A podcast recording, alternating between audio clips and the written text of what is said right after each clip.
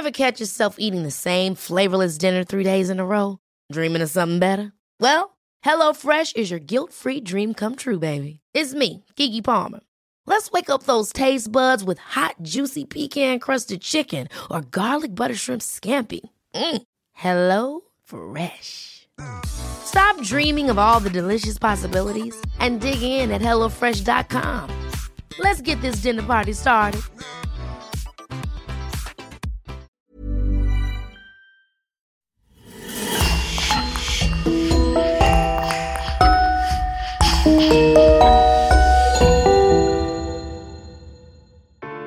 Avant de commencer, sachez que vous pouvez accéder à Patreon, le coin du crime, ou à la chaîne YouTube en cliquant sur le bouton rejoindre. Merci beaucoup. L'histoire que nous allons vous raconter aujourd'hui commence dans la région du Queensland, dans le nord de l'Australie, le 17 août 1980. La famille Chamberlain, composée des parents Lindy et Michael Chamberlain, de leurs deux garçons Hayden et Regan et d'une petite fille de deux mois nommée Azaria, vont faire du camping dans la contrée désertique de l'Ourou surplombant Ayers Rock, une majestueuse montagne de Grey Hope. Sur place, la famille Chamberlain fait rapidement connaissance avec d'autres vacanciers. L'endroit est très atypique et sauvage. Tout a l'air de bien se passer malgré des températures suffocantes pendant le jour largement compensées par les longues nuits fraîches et agréables. Sauf qu'au bout de la deuxième nuit, les choses vont tourner au cauchemar. Azaria, que sa mère vient de coucher dans leur bivouac, pousse un cri épouvantable et disparaît. La panique gagne le camping qui se transforme en un clin d'œil, en un véritable terrain d'investigation. Pour l'enquête qui se profile déjà, peu d'éléments subsistent. Le cri d'un nourrisson, quelques traces de pas de canidés à côté de la tente et l'ombre d'un chien sauvage aperçu par Lindy. Au cours des premières investigations et suivant les déclarations des témoins oculaires, tout porte à croire que le bébé a été attaqué et tué dans son sommeil par un dingo. Sorte de chien sauvage ressemblant beaucoup à un renard et qui vit en meute dans les plaines désertiques du pays. L'animal, pendant un moment d'inadvertance de Lindy, en aurait profité pour s'emparer de sa petite fille et la traîner jusqu'à sa tanière. Devant les journalistes et les enquêteurs, Lindy et Michael Chamberlain se replient dans leur chagrin, se montrent dignes et collaborent du mieux qu'ils peuvent. Les chaînes de télévision de tout le pays débarquent pour les interviewer et ne manquent pas de le remarquer. Ses parents qui viennent de perdre leur bébé n'ont visiblement pas l'air de le prendre si mal que ça. Où sont donc les larmes de cette maman, le chagrin de ce papa? Ce que Lindy et Michael ignorent encore, c'est qu'un retournement de situation aussi cruel qu'inattendu va les plonger ainsi que leur famille dans un cauchemar juridique sans précédent qui va durer près de cinq ans. La disparition mystérieuse et la mort de la petite Azaria est l'un des faits divers australiens les plus connus et ayant le plus marqué les esprits. Jusqu'à ce jour, près de 40 ans après, The Dingo Trial n'a pas cessé de déclencher émoi, frayeur et interrogation. Qui se cache vraiment derrière le meurtre du bébé des Chamberlain L'homme ou le chien sauvage? C'est ce que je vous invite à venir découvrir avec moi. Pour ce fait, une rétrospective dans l'Australie des années 80 s'impose.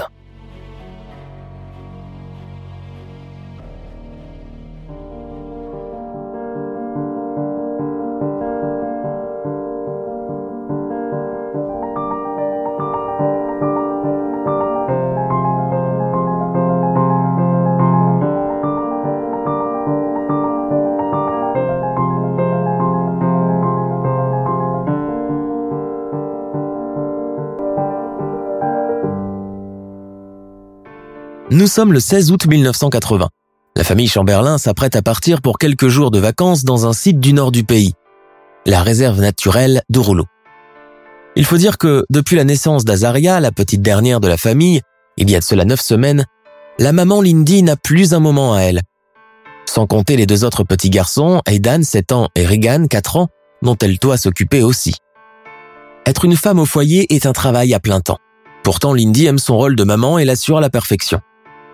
Toutes les femmes de son entourage le lui disent d'ailleurs, et toutes rêveraient d'être aussi zen et détendues qu'elle devant la montagne des travaux ménagers, les tracas de la vie quotidienne et les petits bobos des enfants. Le mari de Lindy, Michael Chamberlain, est un pasteur dans l'église adventiste du septième jour et passe pour l'une des meilleures personnalités religieuses locales. Avec le déménagement, la naissance du bébé et tous les bouleversements que cela occasionne, Lindy et Michael veulent un peu se retrouver. Toute la famille d'ailleurs a besoin de changer d'air. Lindy est la première à avoir eu cette idée d'aller faire du camping sauvage. cela change complètement des parcs d'attractions et autres activités banales et bruyantes comme on peut en trouver facilement et partout en ville. Là où ils vont aller camper, la nature est luxuriante et offre toutes les variantes de la riche flore australienne, un séjour idyllique entre montagnes, bush et désert rouge. Quelques jours avant le départ, la jeune maman est revenue à la maison avec plein de brochures de l'endroit. Les photos sont magnifiques et le site correspond parfaitement à l'idée qu'ils se font de vacances familiales pas très onéreuses, mais en même temps enrichissantes. Un camping dans le bush, fréquenté par des familles de la classe moyenne avec des enfants en bas âge, une formule all-inclusive, des équipements adaptés pour tout un chacun et des excursions pour tous les goûts et toutes les bourses, dont des randonnées, des baignades dans le fleuve et de l'escalade, sans oublier la vaste plaine désertique de l'Outback, surplombée par le majestueux Ayers Rock, montagne de grès rouge, vénérée par les aborigènes qui l'appellent Uluru dans leur langue natale. Lindy Chamberlain est une jeune femme mince et brune de 32 ans. Ni elle ni son mari ne sont australiens, mais originaires de Nouvelle-Zélande, l'île en contrebas qu'ils ont quittée depuis quelques années de ça ils ont adopté rapidement leur deuxième pays malgré les températures caniculaires et les grandes distances. Alice Lynn Murchison, que tout le monde appelle Lindy, est née le 4 mars 1948 à Wakatane, en Nouvelle-Zélande. Alors qu'elle s'apprête à rentrer à l'université, elle fait la connaissance de son futur mari, Michael Chamberlain, dans l'église adventiste du septième jour qu'ils fréquentent tous les deux. Lui est pasteur. Elle et sa famille de fervents pratiquants. L'idylle entre les deux jeunes gens naît rapidement et ils se marient sans plus attendre en 1969. Le couple s'installe l'année suivante en Tasmanie où ils restent 5 ans et où naît leur premier fils, Aidan, en 1973. Ils décident alors d'aller vivre pour de bon en Australie et s'installent dans un premier temps à Brisbane, dans la région du Queensland, avant de déménager à Mount Isa. Michael trouve un poste vacant de pasteur dans la chapelle locale, tandis que Lindy est femme au foyer et se consacre à l'éducation de ses enfants. Leur second fils, Regan, naît en 1976.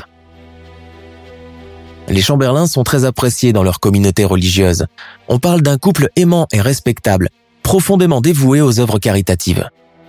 L'église adventiste du septième jour, cependant, n'a pas beaucoup de sympathisants en Australie, et la plupart la considèrent plus comme une secte qui regroupe des fanatiques illuminés et hystériques plutôt qu'une simple église. Depuis la naissance d'Azaria, la petite dernière de la famille, le 11 juin 1980, Lindy et Michael peuvent enfin pousser un soupir de soulagement. Depuis le début de leur mariage, ils voulaient avoir une fille. Durant toute la grossesse, ils avaient prié pour que leur vœu soit exaucé. C'est donc avec une joie sans précédent que la famille a accueilli la naissance de cette petite fille toute blonde et potente. Dès leur arrivée sur les lieux dans l'après-midi du 16 août 1980, les Chamberlains trouvent rapidement leur repère. L'endroit est parfait. Il y règne une ambiance conviviale et familiale et les gens sont amicaux. La nuit n'est pas encore tombée que Lindy, son mari et ses enfants sont déjà invités à dîner chez la famille Lowe qui campe dans le bivouac face au leur. Ici, c'est à la bonne franquette. Chacun ramène son plat et son pack de bière et on partage le tout. Les Chamberlains, cependant, en protestant pratiquants, ne touchent pas à l'alcool, ce qu'ils ne manquent de faire savoir à leurs nouveaux amis. Michael, qui exerce son métier de révérend avec ferveur, ne manque pas une occasion pour parler du culte qu'il dirige depuis des années à l'église adventiste du septième jour. Greg et Sally Lau, qui eux ne sont pas croyants, écoutent néanmoins le discours de Michael avec bienveillance. Lindy ne manque pas de faire remarquer à son mari de laisser de côté sa prêche pour le service du dimanche et d'arrêter de vouloir rallier tout le monde à sa cause. La soirée se poursuit très tard. On discute conjointement de ce qu'on projette de faire les prochains jours et des excursions qui vont débuter le lendemain. As-tu pensé à t'inscrire à la réception pour avoir le matériel d'escalade? Non, mais on peut toujours le faire demain. La petite Azaria, endormie dans les bras de sa maman, est gracieusement complimentée par tous les gens qui la voient. La soirée se poursuit encore tard, jusqu'à ce que tout le monde décide d'aller se coucher. Demain, une longue journée s'annonce et il faut impérativement être en forme pour affronter l'imposante montagne. Le lendemain, 17 août 1980, le soleil tape déjà fort aux premières heures du jour. La petite brise nocturne a laissé place à une torpeur qui va marquer toute la journée. Après le petit déjeuner, les retardataires allèrent récupérer le matériel d'escalade. On organisa les groupes entre ceux qui vont faire la montée et ceux qui vont faire de la randonnée dans la plaine. Michael Chamberlain, qui est grand, blond et athlétique, a fait auparavant du journalisme et de la photographie. Et aujourd'hui, même s'il est à la tête d'une église, ses deux premières passions ne l'ont jamais vraiment quitté. Partout où il va, il emmène avec lui tout un équipement composé d'appareils photo Kodak, de trépieds et de mètres de pellicule.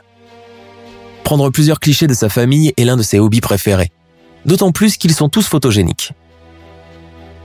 Depuis sa naissance, Azaria est devenue sa nouvelle muse, son nouveau sujet de prédilection, et il passe son temps à la photographier sous tous les angles. Justement, au moment où il s'apprête à escalader l'imposante montagne, il veut d'abord immortaliser le moment. Un portrait de Lindy avec Azaria faisant des petits pas sur le sol de grès rouge. Lindy sourit, radieuse à l'objectif sous sa frange de cheveux bruns, tandis que le bébé, vêtu d'une petite brassière blanche, essaye de rester debout pour la photo, maintenu par les mains de sa mère. Le cliché est parfait. Michael, ses garçons et Greg Lau rejoignent le premier groupe d'alpinistes, tandis que les femmes restent en contrebas pour les observer et les moquer gentiment. Sally propose alors à Lindy d'aller de leur côté, explorer une grotte appelée Fertility Cave. Dans le camping, l'heure est au dîner. Tout le monde est revenu éreinté et affamé de sa longue journée d'excursion. On vota à l'unanimité. Barbecue pour tout le monde. Lindy s'occupe de laver et de changer le bébé pour la mettre au lit avant d'aller rejoindre les autres autour du feu de camp. La soirée s'annonce fraîche après la canicule de la journée. La faune se réveille et de loin parviennent aux campeurs tous les sons des animaux nocturnes alentours. Il reste quand même une petite ombre au tableau. Des dingos rôdent autour du camp depuis l'arrivée des vacanciers et ça commence à inquiéter. Au matin, on s'est renseigné auprès de la réception du camping. Est-il sans danger de dormir malgré la présence de meutes de dingos? Mais oui, c'est sans danger, ils sont craintifs de l'homme. Il faut juste ne pas les encourager en leur jetant de la nourriture, et c'est tout. Lindy a du mal à faire dormir son bébé. La chaleur de la journée l'a fatiguée. Faudrait peut-être qu'elle lui enlève son surplus de vêtements. Elle doit avoir trop chaud. Cette petite fille qu'elle a tant espérée et tant attendue est constamment dans ses bras, et elle ne se sépare d'elle qu'au coucher, souvent à regret. La voilà qu'elle dort à présent. Elle peut enfin souffler. Accompagnée de Regan, elle va porter le bébé pour l'allonger à l'intérieur de leur bivouac. Là-bas, au camp, tout le monde ou presque s'est déjà installé pour dîner. L'odeur des différents barbecues embaume l'air et on sort les packs de bière des glacières. Quand Greg leur tente à chacun une canette de bière, Lindy et Michael refusèrent poliment. Notre foi nous l'interdit, mais allez-y vous. Cela ne nous dérange pas, quoiqu'il faudrait que vous fassiez attention avec la consommation. Leurs voisins de camp les taquinent gentiment sur le sujet. La soirée se poursuit gaiement. Les adultes s'amusent et bavardent, tandis que Regan et Aidan commencèrent à manifester des signes de fatigue. Ils somnolent. Leur maman propose de les emmener dormir. Le camp qu'ils ont dressé et les tables du dîner et les tentes sont séparés par une petite distance touffue d'herbe. Soudain, un cri. Un cri de bébé. Tout le monde l'a entendu distinctement. Et ça vient en plus de l'endroit où Azaria. En proie à la panique, Lindy s'élança, morte d'inquiétude, jusqu'à la tente. Elle aperçoit comme une ombre passer et ne réalise pas tout de suite, puis elle voit surgir un chien sauvage au poil jaune pâle, qui dès qu'il la voit, prend la fuite. Lindy a comme un mauvais pressentiment. Elle se précipite à l'intérieur, plus de bébé, plus d'Azaria, elle croit rêver. En plein cauchemar. Elle tourne et retourne les draps, les sacs de couchage, le petit matelas rose. Rien. Pas de trace de la petite fille. Le chien sauvage, le dingo, il avait bien quelque chose dans la gueule. Une étoffe blanche, la brassière du bébé. Lindy court sur ses traces, complètement hors d'elle, mais il est difficile de s'y retrouver dans la nuit noire. Elle crie, hurle, attire tout le campement à ses côtés.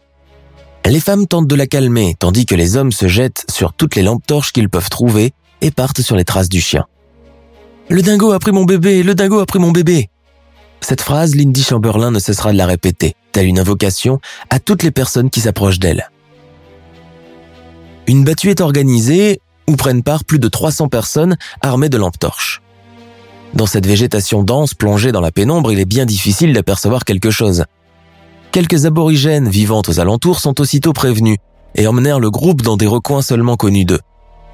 La fouille dura toute la nuit. L'un des campeurs, Murray Abbey, tomba sur une chose bien étrange, une large empreinte dans le sable, comme celle d'un poids qui aurait été déposé là. Le dingo, trop fatigué par la course, aurait-il déposé momentanément le bébé? L'empreinte est longuement étudiée par l'un des aborigènes présents, mais il s'avéra qu'aucune trace de pattes de canidé ne se trouvait à côté. Le groupe ne revint au camp qu'au petit matin, complètement bredouille. Pas de trace d'Azaria ni du chien sauvage qui l'a enlevé. La police, prévenue par la réception du camping, est sur les lieux depuis un bon quart d'heure. Le coroner Frank Morris, accompagné du sergent Michael Gilroy, scrute scrupuleusement les alentours de la tente. À part les taches de sang, ils trouvent également des traces de pas de chien, mais en avançant plus loin, les traces semblent s'être effacées. Pourtant, il n'y avait pas de vent la nuit dernière. La police décide alors de perquisitionner l'endroit, fouille la voiture des Chamberlain, pose des questions à toutes les personnes présentes la veille, questionne le directeur du camping. Sally Lao raconta qu'effectivement un dingo l'a suivi la veille au soir, bien avant l'incident, jusqu'à une benne à ordures, mais ne semblait pas agressif. Elle lui a jeté un caillou et il s'est enfui. Lindy et Michael sont en état de choc. À présent, ils ont la nette impression que leur bébé est bel et bien mort. Ils racontent aux policiers Michael Gilroy et Frank Morris les événements de la veille qui ont précédé l'incident. Les enquêteurs décidèrent de remballer leur carnet et de revenir vers eux lorsqu'ils seront dans de meilleures dispositions d'esprit. Dans l'après-midi, le couple devra faire face à l'épouvantable réalité de la situation quand les policiers viennent lui remettre le certificat de décès du bébé qu'ils doivent tous les deux signer. Les caméras de télévision locales relayent la nouvelle. Le camping est mis sous clé en attendant l'expertise et les Chamberlains sont priés de ne pas quitter les lieux tant qu'il n'y a pas encore de nouveau. Ils ont la lourde tâche de prévenir leurs parents en choisissant leurs mots pour ne pas les heurter et un médecin leur administre à tous les deux un fort sédatif pour les aider à dormir. Dès le lendemain, les chaînes nationales reprennent le relais. La standardiste du camping est assaillie par les coups de fil répétitifs des journalistes qui veulent venir interviewer Lindy et son mari. Ils acceptent. Leurs visages pâles et tirés apparaissent pour la première fois sur les chaînes de télé. On voit alors ce couple parler des événements tout en s'efforçant de ne pas craquer devant les caméras. On les prend en photo avec leurs garçons, on prend en photo les affaires du bébé disparu, ses biberons et ses chaussons, le bivouac et tout le matériel. En moins de 24 heures, l'Australie tout entière apprend la disparition du bébé Azaria, visiblement emporté par un dingo affamé et sauvage. On veut partager la peine des parents, leur envoyer des messages de soutien, leur passer un coup de fil pour les réconforter. Les gens devront faire face à un mur de glace. Peu démonstratifs, les Chamberlains ne parviennent ni à attiser la sympathie des téléspectateurs, ni à les rallier à leur cause. Dans les pubs, les cafés, les maisons, les salons de coiffure, le visage de Lindy et de Michael, dissimulé derrière de grosses lunettes sombres, ne génère qu'une profonde antipathie. La raison? Pour un couple qui vient de perdre son bébé, âgé d'à peine neuf semaines, il n'a pas l'air assez chagriné, pas assez bouleversé. Il en faut plus pour faire pleurer dans les chaumières. La maman a même l'air de bien supporter la chose et en parle presque avec détachement. Quant au père, avec ses tirades enflammées sur l'Église et le jugement dernier, il ne fera qu'achever de se faire mépriser et haïr. Michael Chamberlain va en effet choquer ses compatriotes avec ses propos. C'est Dieu qui nous l'a donné, c'est lui qui a choisi de nous la reprendre. Nous ne pouvons que l'accepter, c'est sa destinée. Cette résignation fataliste, froide, mesurée, loin de toucher les cœurs, va choquer mémorablement les esprits.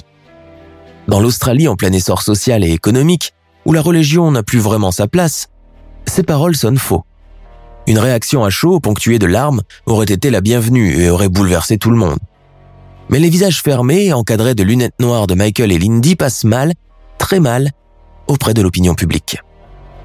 D'ailleurs, les jours suivants, à chacune de leurs apparitions télévisuelles, les Chamberlains seront de plus en plus boudés, décriés, voire même moqués. Désormais, ils sont traités de calculateurs, de fanatiques religieux, d'hallucinés. Un pauvre chien vouloir tuer un enfant, qu'est-ce qu'il ne faut pas entendre de nos jours? Une semaine plus tard, un campeur du nom de Wally Godwin se rend sur l'endroit où la famille Chamberlain a campé. Initialement, le jeune homme ne voulait prendre en photo que la végétation et quelques fleurs sauvages, voire des koalas avec un peu de chance. Au fur et à mesure que Wally Goodwin s'engouffrait dans le bush, il se retrouva dans ce qui semble être une tanière de dingo. Curieux, il avança tout en gardant les sens en alerte. Plus bas, dans les fourrés, il croit apercevoir un morceau d'étoffe de couleur blanche. Dans le camping, on lui avait parlé de la disparition d'un bébé la semaine dernière. Ces suppositions sont rapidement concrétisées. À l'entrée de la tanière, il tomba sur les restes d'une grenouillère et d'une couche culotte. Sans attendre un instant de plus, Wally Goodwin courut jusqu'au camping prévenir la réception qui à son tour prévient la police. Les deux enquêteurs, Frank Morris et Michael Gilroy, retournèrent à nouveau sur la piste. Les Chamberlain, rentrés chez eux depuis trois jours, reçoivent un appel. La police leur demande de venir tout de suite au camping, car de nouveaux éléments ont été découverts. Lindy reconnut immédiatement les vêtements que portait Azaria le jour de sa disparition.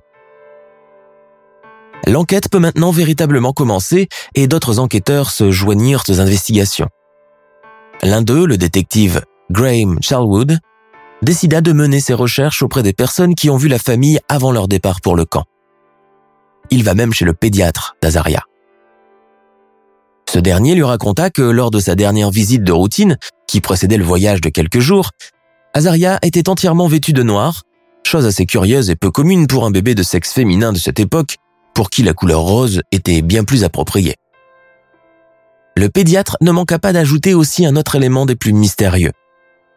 Le prénom même d'Azaria lui semblait peu commun à porter pour une toute petite fille quand la tendance est aux Jennifer, Wendy, Sally et autres Jane.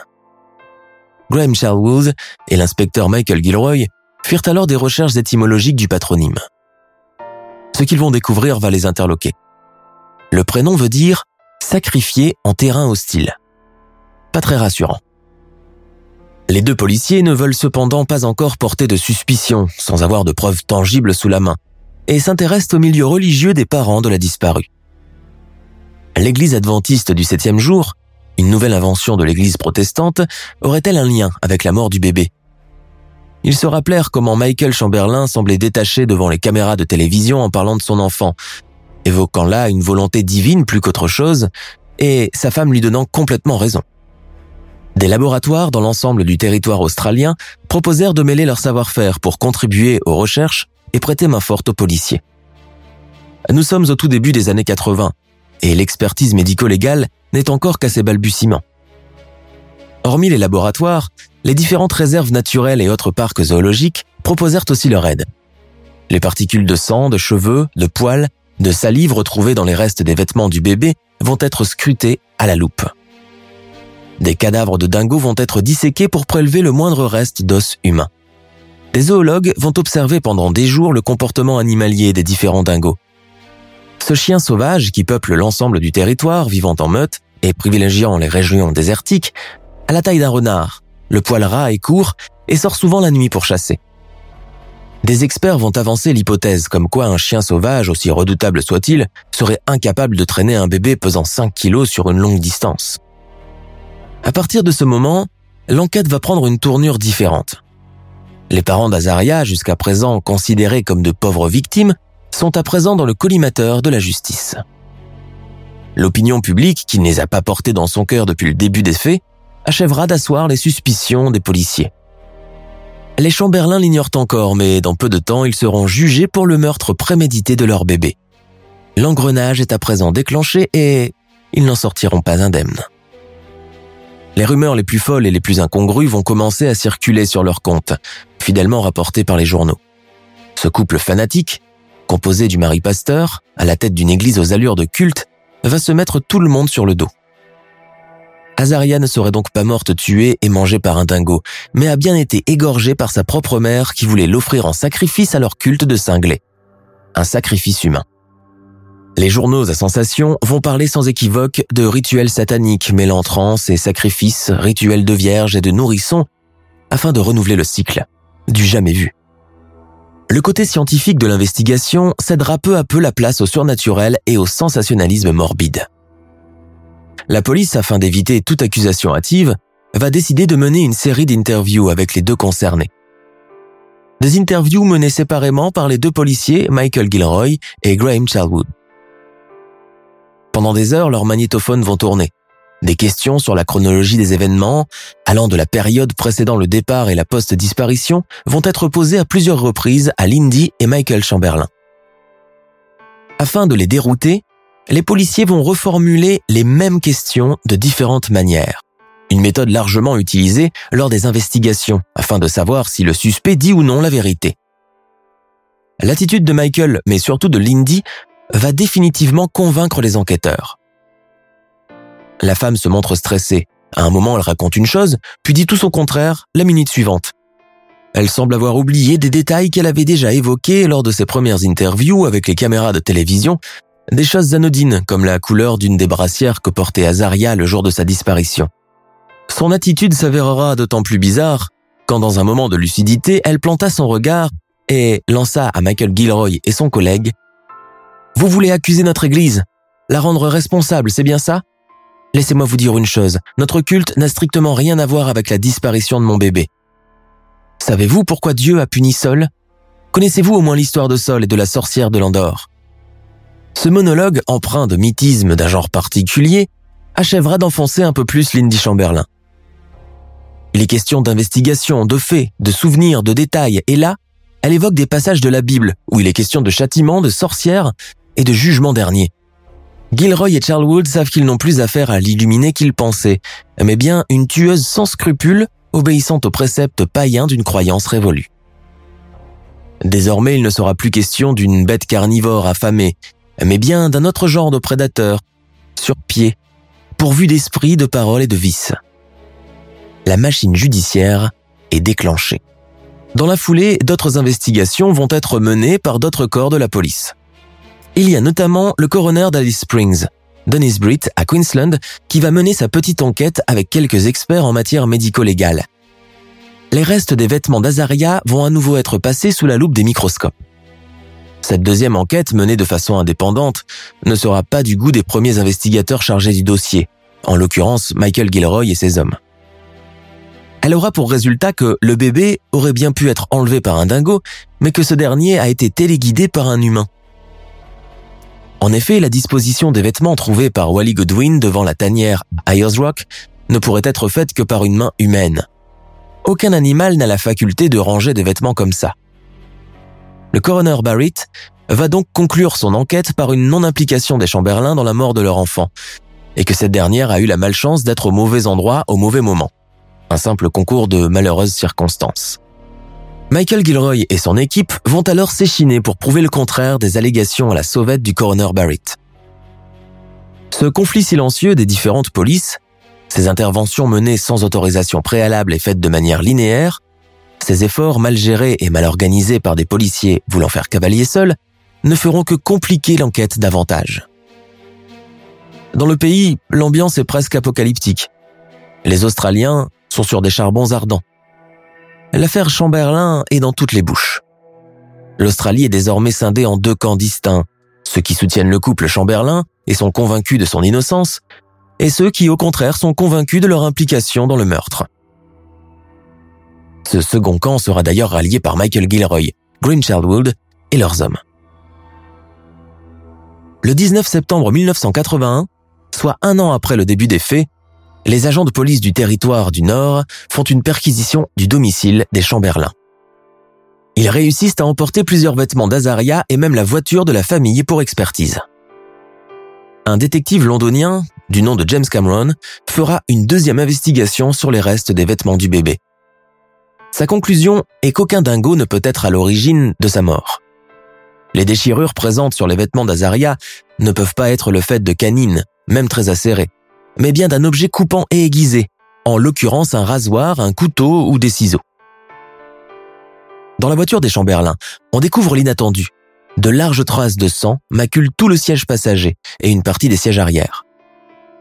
Cette dernière trouvaille, qui ne laisse presque plus planer de doute, va entraîner les autorités à mener une seconde enquête, qu'ils espèrent être la dernière du genre. Pour le moment, nous rappelons que le corps du bébé n'a pas encore été retrouvé. Le coroner Gary Galvin sera chargé de mener la deuxième investigation.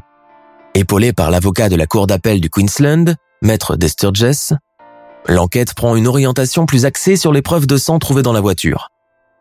Un nouveau prélèvement effectué sous le siège passager indiquera que les traces de sang sont du sang fœtal. Le Brisbane Daily Post va même titrer un de ses articles au sujet de l'affaire D'abord l'enquête du dingo, à présent l'enquête de sang. L'un des scénarios possibles désormais est que Madame Chamberlain aurait tué sa petite fille dans la soirée du 17 août 1980 sur le siège de sa voiture, qu'elle aurait probablement égorgée puis l'aurait porté dans la tente et est venu dîner en compagnie de sa famille et de Sally et Greg Lau.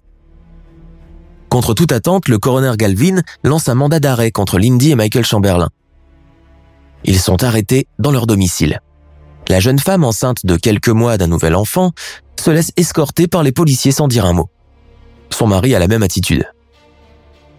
Une semaine avant leur première audience, la Cour d'appel du Queensland est sujette à de nombreuses descentes de journalistes venus de toutes les rédactions du pays, de Sydney, de Brisbane, mais aussi de Melbourne et d'Adélaïde.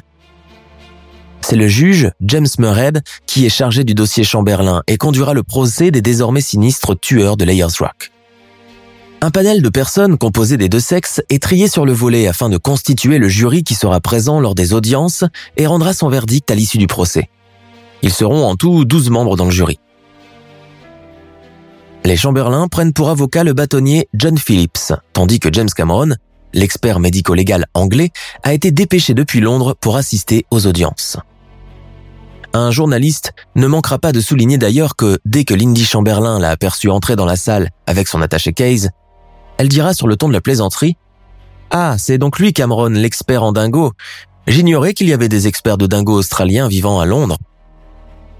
Les policiers qui ont mené les deux enquêtes, à savoir Frank Morris, Michael Gilroy, Graham Childwood et Dennis Barrett, le coroner d'Alice Springs, sans oublier le nouvel enquêteur Gary Galvin, sont tous présents et comptent témoigner à tour de rôle en suivant la chronologie des enquêtes auxquelles ils ont tous pris part entre 1980 et 1981. L'audience s'ouvre dans un climat étouffant. Le couple Chamberlain, assis côte à côte, est la cible des flashs qui fusent des différents appareils photo. Les chaînes de télévision nationales, notamment la Fox et ABC News, mais aussi Channel 7 Queensland, ont fait acte de présence. Elles ont d'ailleurs pris d'assaut la salle d'audience avant tout le monde. Dès le début du procès, on comprend très vite que le couple Chamberlain a déjà été condamné pour le meurtre de sa petite fille Lindy, comme celle qui a exécuté, et Michael faisant office de complice du meurtre. Dès le début, l'avocat John Phillips comprend qu'il sera difficile de prouver l'innocence de ses clients et de convaincre une cour et un juge aussi obstinés que Muirhead, déjà persuadé de la culpabilité des deux époux. D'ailleurs, l'avocat de la partie adverse va ouvrir son plaidoyer en soulignant que la petite Azaria est décédée parce que quelqu'un lui a coupé son thorax en deux. L'implication du dingo est donc reléguée aux oubliettes. Ce n'est pas son procès que l'on fait aujourd'hui, mais bien celui d'une mère ignoble doublée d'une froide meurtrière. Au préalable, Lindy a été sujette à une expertise psychiatrique qui conclut qu'elle est parfaitement saine d'esprit, ne souffre d'aucune tare ou de maladie mentale, n'a jamais été sujette à la bipolarité ou à des épisodes dépressifs, même pas au fameux baby blues, typique du postpartum. Dans sa lancée, l'avocat de la partie adverse ne manque pas d'appuyer ses dires par L'histoire de l'attaque du dingo n'est qu'un prétexte pour maquiller un meurtre cruel et calculé depuis longtemps. Il est bien délicat de faire le procès de quelqu'un sans présence de cadavre, sans motif ni raison qui aurait conduit au meurtre. Quelles auraient été les raisons d'ailleurs? Lindy voulait une petite fille depuis longtemps. Ceux qui la connaissent parlent d'une mère complètement subjuguée par son nouveau-né et très attentive à ses besoins. On fait introduire dans la salle d'audience le couple Lowe qui dînait avec les Chamberlain le soir de l'incident. Celle qui passe la première à la barre des témoins est Sally Lowe, suivie par son mari Greg, les deux vont faire leur possible pour disculper Lindy. Ils évoquent l'absence de cette dernière quand elle est partie coucher la petite dans la tente. Elle se serait absentée pas plus de six minutes. Une période beaucoup trop brève pour faire quoi que ce soit et surtout pas un meurtre d'une telle envergure. Sally Lau, qui s'est rapidement liée d'amitié avec Lindy Chamberlain, raconte que son amie semblait très épanouie par cette naissance, qu'elle rayonnait complètement comme toutes les nouvelles mamans. Cette approche sentimentaliste ne convainc le jury qu'à demi. Quand l'avocat des parties civiles lui posa la question sur ce qu'elle a entendu cette nuit-là, Sally dit bien avoir entendu distinctement un cri de bébé provenir de la tente des Chamberlain, et qu'à peine Lindy l'a entendu elle aussi, qu'elle s'est précipitée à la rescousse. Elle ajoute par ailleurs que des dingos traînaient beaucoup dans les alentours, et que le matin même du 17 août 1980, l'un d'eux scrutait Azaria d'une façon féroce. Avant le dîner, elle raconte comment un autre l'a suivie elle-même jusqu'à la benne à ordures du camp, située un peu en retrait, et qu'elle a pris peur et lui a jeté un caillou sur la gueule, ce qui l'a fait fuir à toutes jambes. Wallace Wally Godwin, l'autre campeur qui a retrouvé les vêtements d'Azaria à côté de la tanière des dingos la semaine qui a suivi sa disparition, assure que les vêtements étaient bien jetés ça et là, de façon naturelle, à la manière dont ferait un chien avec un os qu'il aurait achevé de mordiller et dont il ne voulait plus. Si le témoignage des Lao et de Wally Godwin contribua un tant soit peu à humaniser les Chamberlain, une autre campeuse, Amy Whittaker, présente ce jour-là, viendra tout réduire à néant en donnant une version tout à fait à l'opposé. Elle parle de Lindy et Michael en termes peu élogieux, ne manquant pas de souligner que leur attitude résignée et peu impliquée après l'annonce de la disparition de leur bébé, et sa mort que probable, ne les a pas bouleversés plus que ça. L'attitude fataliste et détachée évoquée par Madame Whittaker est celle-là même que les journalistes arrivés sur le lieu le lendemain de la disparition n'ont pas manqué de remarquer aussi. Les évocations mystiques de Michael Chamberlain, parlant tranquillement de volonté de Dieu, les a d'ailleurs choqués à l'unanimité. Sans compter les divagations de sa femme au sujet des figures bibliques qu'elle a mises en lien avec l'incident. Quand les différents témoins regagnèrent leurs places respectives, l'expertise médico-légale prit le relais dans le box en la personne du docteur Andrew Scott et de l'expert James Cameron. Tous les deux attestèrent, preuves à l'appui, dont les restes de grenouillères et de couches culottes d'Azaria, que ces éléments ont été déchiquetés avec une arme blanche. Les coupures étaient assez symétriques. Et que des crocs d'animal n'auraient pas pu donner le même résultat. Sans oublier que les derniers tests de sang prélevés sous la banquette passager de la voiture familiale des Chamberlain ont démontré qu'il s'agit bien de sang ayant appartenu à un tout petit enfant, voire un nouveau-né, comme dans le cas d'Azaria. Au terme de deux audiences et de la délibération du jury, le destin des Chamberlain est finalement scellé. Réclusion criminelle à perpétuité avec travaux forcés pour Lindy pour les chefs d'accusation de meurtre et infanticide au premier degré, et cinq ans de prison ferme pour Michael, pour avoir participé au meurtre en tant que complice. Le verdict est accueilli par une nuée de huées dans la salle d'audience, ponctuée par les sanglots de Sally Lau. Comme elle, son mari et les rares personnes qui soutenaient Chamberlain, ils croyaient naïvement qu'ils allaient être acquittés. À la suite de la lecture de leur verdict, le couple est conduit séparément dans leurs prisons respectives. Lindy au Berrima Female Prison à Darwin et son mari au pénitencier d'État de Brisbane. Leurs enfants, Aidan et Regan, sont confiés aux parents de Lindy. Elle fait une première demande de révision qui sera rejetée. Enceinte de son quatrième enfant lors de son inculpation, elle donne naissance à une autre petite fille prénommée Kalia le 17 novembre 1982 dans la maternité de la prison où elle purge sa peine. En 1986, soit près de cinq années après la condamnation de Lindy Chamberlain pour le meurtre de son bébé, un touriste écossais en vacances dans la région de Ayers Rock fait une chute mortelle dans le site en essayant d'escalader l'imposante montagne. La police qui retrouve son corps fait également une autre découverte aussi stupéfiante qu'inattendue. Une pièce d'un vêtement de bébé contenant des traces de sang est partiellement brûlée, ayant vraisemblablement appartenu à Azaria. Cette pièce de vêtement ne figurait pas au préalable dans les preuves matérielles de l'investigation. Suite à cela, le couple Chamberlain sera totalement acquitté. Lindy recouvre la liberté provisoire en février 1986, suivie par son mari quelques jours plus tard. Une deuxième commission est alors constituée pour les assister lors de leur nouveau procès révisionnel, tenu en huis clos, et qui aboutira à leur acquittement complet deux ans plus tard en 1988. Le clan adverse du premier procès ne reconnaîtra pour sa part jamais ses torts et ne changera pas de position envers les deux accusés désormais innocentés et mis hors de cause. L'épreuve relative au sang trouvé dans la voiture et passant pour être celui d'Azaria est comparé à celui trouvé sur la nouvelle pièce de vêtement. Il s'avérera que les deux ne correspondent pas. Le liquide rouge trouvé dans la voiture sera finalement attribué à une substance chimique, probablement écoulée d'un spray nettoyant pour véhicule. Même si ces dernières conclusions seront perçues comme étant tirées par les cheveux par ceux qui restent pleinement convaincus de la culpabilité de Lindy, il reste que les dernières expertises plus avancées en matière de dépistage ont réussi à prouver le contraire. De son côté, le corps de la petite Azaria ne sera jamais retrouvé. À leur sortie de prison, désormais lavés de tout soupçon, les Chamberlain ont retrouvé leurs deux garçons, Aidan et Regan, et la petite sœur Kalia. Née lors de l'incarcération de sa mère, qui a su redonner un peu de joie dans une famille déchirée par un engrenage juridique qui a achevé de détruire sa réputation dans tout le pays. Incapables de vivre ensemble avec ce souvenir, Lindy et Michael Chamberlain divorcent en 1991 et Lindy se remariera l'année suivante avec Rick Creighton, qui partage toujours sa vie. La disparition de la petite Azaria Chamberlain reste l'un des faits divers les plus connus et mystérieux en Australie. Le couple Chamberlain, boudé depuis le début par les enquêteurs et l'opinion publique, à cause de son attitude stoïque et peu démonstrative face à l'étendue du drame qu'il a vécu, ne fera que s'attirer les foudres de la majorité des Australiens. Les investigations, menées individuellement, souvent de manière bâclée par les différents corps de police, achèveront d'enfoncer le couple Chamberlain. Leur foi religieuse, très forte et décriée par la plupart, en rajoutera une couche, car beaucoup resteront persuadés que le révérend et sa femme appartiennent en réalité à une dangereuse secte, et qu'ils ont volontairement offert leur bébé dans un rite sacrificiel d'enfants. Cette hypothèse va pendant longtemps donner à ce fait divers un côté surnaturel, en faisant croire que les Chamberlains étaient des tueurs sanguinaires, téléguidés par leur gourou.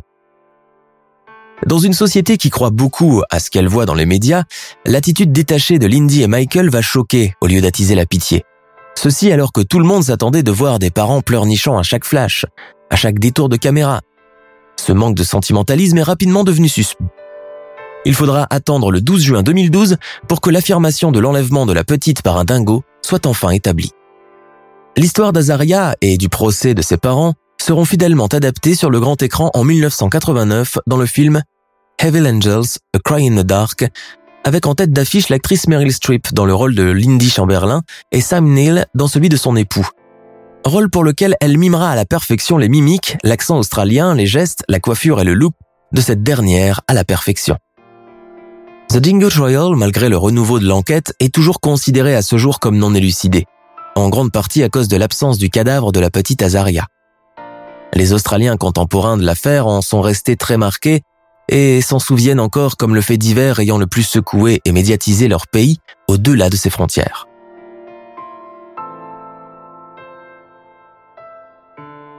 Nous sommes à la fin de notre émission du jour. N'hésitez pas à écouter les autres émissions du podcast et à prendre 5 secondes pour nous laisser un 5 étoiles sur iTunes.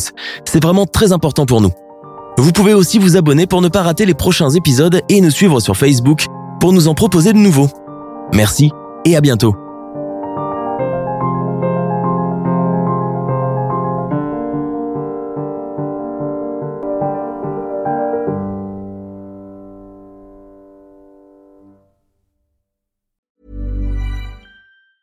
Even when we're on a budget, we still deserve nice things.